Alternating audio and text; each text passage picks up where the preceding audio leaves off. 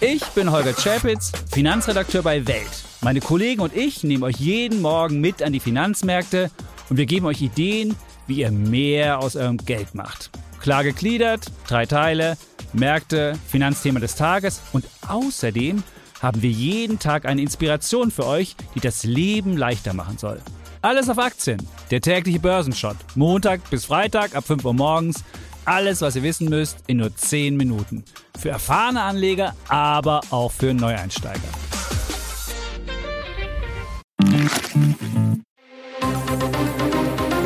Das Bild News Update. Es ist Sonntag, der 3. Dezember und das sind die Bild-Top-Meldungen. Täter soll Allahu Akbar gerufen haben. Deutscher stirbt bei Messerattacke in Paris. Aufreger bei unserer EM-Auslosung, Sexstreich von fiesem Engländer. Jeden Morgen dieselbe Playlist. Putin lässt Häftlinge mit Songs von Bon Jovi quälen. Täter soll Allahu Akbar gerufen haben. Deutscher stirbt bei Messerattacke in Paris. Bei einer Messerattacke in der französischen Hauptstadt Paris ist ein Mensch getötet und mindestens ein weiterer verletzt worden. Der Tote soll ein Tourist mit deutscher und philippinischer Staatsangehörigkeit sein, berichten mehrere französische Medien. Der mutmaßliche Attentäter wurde festgenommen, hieß es am Samstagabend aus Polizeikreisen. Er soll bei der Tat Allahu Akbar, also zu Deutsch Gott ist groß gerufen haben. Wie die französische Zeitung Le Figaro berichtet, soll der Täter in Frankreich geboren und Franzose sein. Der Täter soll die zwei Passanten nach Informationen des Fernsehsenders BFM ein Paar in der Nähe des Eiffelturms angegriffen haben. Die Polizei rief dazu auf, den Tatort vorerst zu meiden. Frankreichs Innenminister Darmanin schrieb am Samstagabend auf X, ehemals Twitter, die Polizei hat gerade mutig einen Angreifer festgenommen, der in Paris auf Passanten losgegangen war. Eine Person starb und ein Verletzter wurde von der Pariser Feuerwehr versorgt. Aufreger bei unserer EM-Auslosung. Sexstreich von fiesem Engländer. Riesenaufreger während der Auslosung für die Europameisterschaft 2024. Plötzlich sind in der Elbphilharmonie Geräusche zu hören, die wie Sexgestöhne klingen. Die britische Sun berichtet, dass der YouTuber Daniel Jarvis für den Sexstreich verantwortlich sein soll. Der Brite veröffentlichte bei X ein Video, in dem er die Tat beweisen will. Jarvis filmt sich dabei, wie er die Auslosung vor dem Fernseher verfolgt. Er sagt, die Europameisterschaft 2024, die Auslosung und wir werden sie veräppeln. Dann zückt Jarvis sein Handy, wählt eine Nummer, Wenig später sollen die Stöhngeräusche im Saal beginnen. Wenn das stimmt, muss Jarvis im Saal ein Handy deponiert haben, auf dem die Sexgeräusche als Klingelton festgelegt sind. In seinem Video ist das Gestöhne für den Zuschauer nicht eindeutig zu hören, dafür ist sein Fernseher womöglich zu leise eingestellt. Doch Jarvis ist sich sicher, dass die Sexgeräusche während seines Anrufs zu hören sind. Er lacht vor sich hin, sagt schelmisch, los geht's, wir haben es geschafft. Fakt ist, während der Auslosung waren im Saal sexähnliche Geräusche zu hören. Sofort machte sich ein Raunen breit, auch UEFA-Ziehungsleiter Giorgi Macetti meldete sich, hier sind ein paar Geräusche, sagt er. Viele der Anwesenden, darunter Bundestrainer Julian Nagelsmann, konnten sich das Grinsen nicht verkneifen. Die UEFA bestätigte im Anschluss, dass die Geräusche über die Hintergrundmusik zu hören waren. Jeden Morgen dieselbe Playlist. Putin lässt Häftlinge mit Songs von Bon Jovi quälen. Das Folterrepertoire in russischen Gefängnissen kennt jede Menge grausamer Methoden für Gefangene. Wie das US-Magazin Newsweek jetzt berichtet, greift ein Knast zu einer Musikplaylist, um seine Häftlinge in den Wahnsinn zu treiben.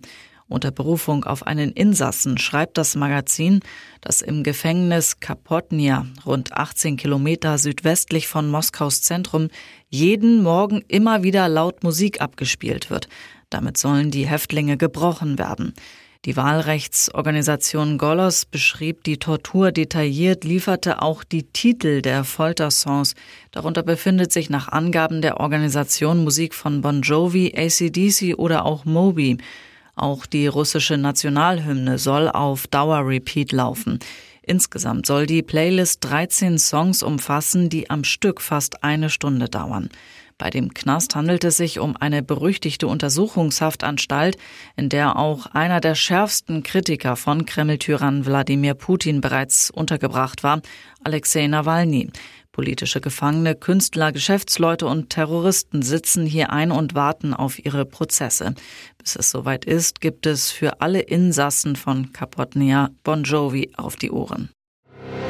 Winterchaos in München. Dieser Cessna geht der Aare auf Grundeis.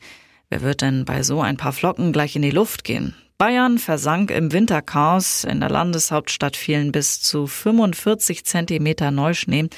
Laut Wetterexperten waren das die heftigsten Schneefälle seit 2006.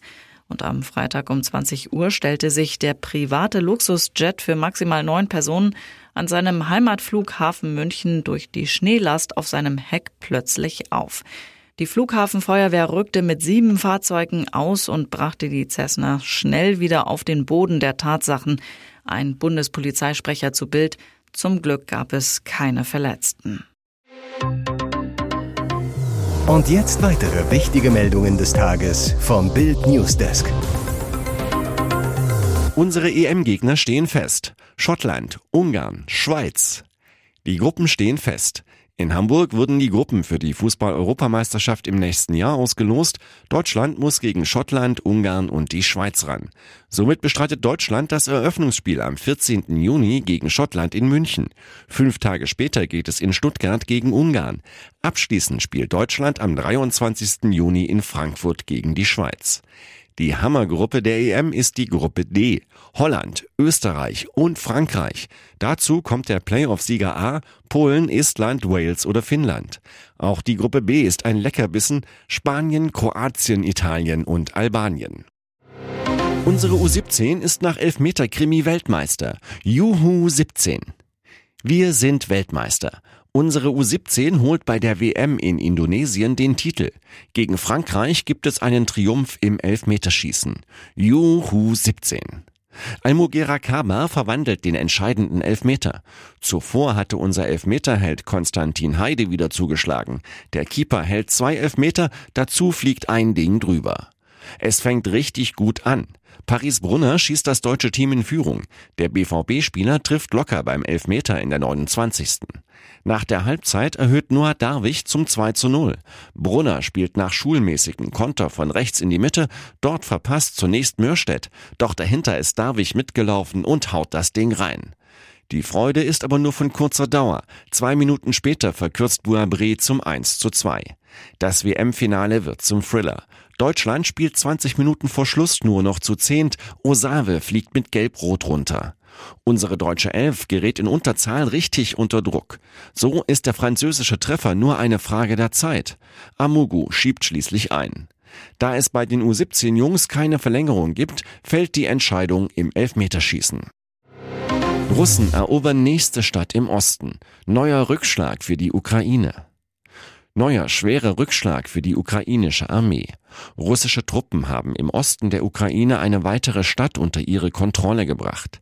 Seit dem 17. März 2022 war die ehemalige 11.000 Einwohnerstadt Mariinka stark umkämpft, nun nicht mehr.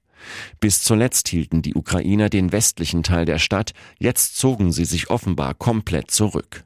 Russische Drohnenvideos vom Freitagmorgen zeigen, dass die ganze Stadt eingenommen wurde, denn am äußersten westlichen Stadtrand weht jetzt wie zum Beweis die russische Flagge. Das bedeutet, dass sich auch die letzten ukrainischen Soldaten zurückgezogen haben. Sie hatten bis zum bitteren Ende im Westen der Stadt ausgeharrt. Das Zentrum wurde bereits vor circa sechs Monaten unter russische Kontrolle gebracht. Der Verlust der Stadt kommt einer weiteren Katastrophe gleich. Ganz offensichtlich ist die ukrainische Armee mit den aktuellen Kapazitäten an Waffen und Soldaten nicht in der Lage, Russlands Ansturm in der Region Donetsk standzuhalten. Alles zum russischen Angriffskrieg in der Ukraine lesen Sie auf Bild.de. Nach 14 Jahren Ehe, Scheidung bei Starregisseur David Lynch. Nach 14 Jahren beendet Filmemacher David Lynch seine Ehe. Wie TMZ berichtet, hat die Frau des US-Regisseurs Emily Stoffel die Scheidung eingereicht. Das Paar gab sich 2009 das Jawort, nachdem sie sich am Set des Gruselfilms Inland Empire kennenlernten. Unter der Regie von Lynch, es ist bis heute sein letzter Kinofilm, spielte Emily eine kleine Nebenrolle. Doch in seinem Leben wurde sie eine Hauptdarstellerin. Bis jetzt, denn es scheint keine freundliche Trennung zu werden. Emily soll das alleinige Sorgerecht für die gemeinsame elfjährige Tochter Lula fordern. Sie kam 2012 zur Welt, als Lynch schon 66 war. Mutter Emily will laut TMZ von Lynch auch Unterhalt und Übernahme der Anwaltskosten, also das ganze Programm. Immerhin soll Lynch ein Besuchsrecht für seine Tochter bekommen, wenn es nach seiner Nochfrau geht. David Lynch gilt als einer der größten Filmregisseure unserer Zeit, auch wenn er keine großen Kassenschlager schuf.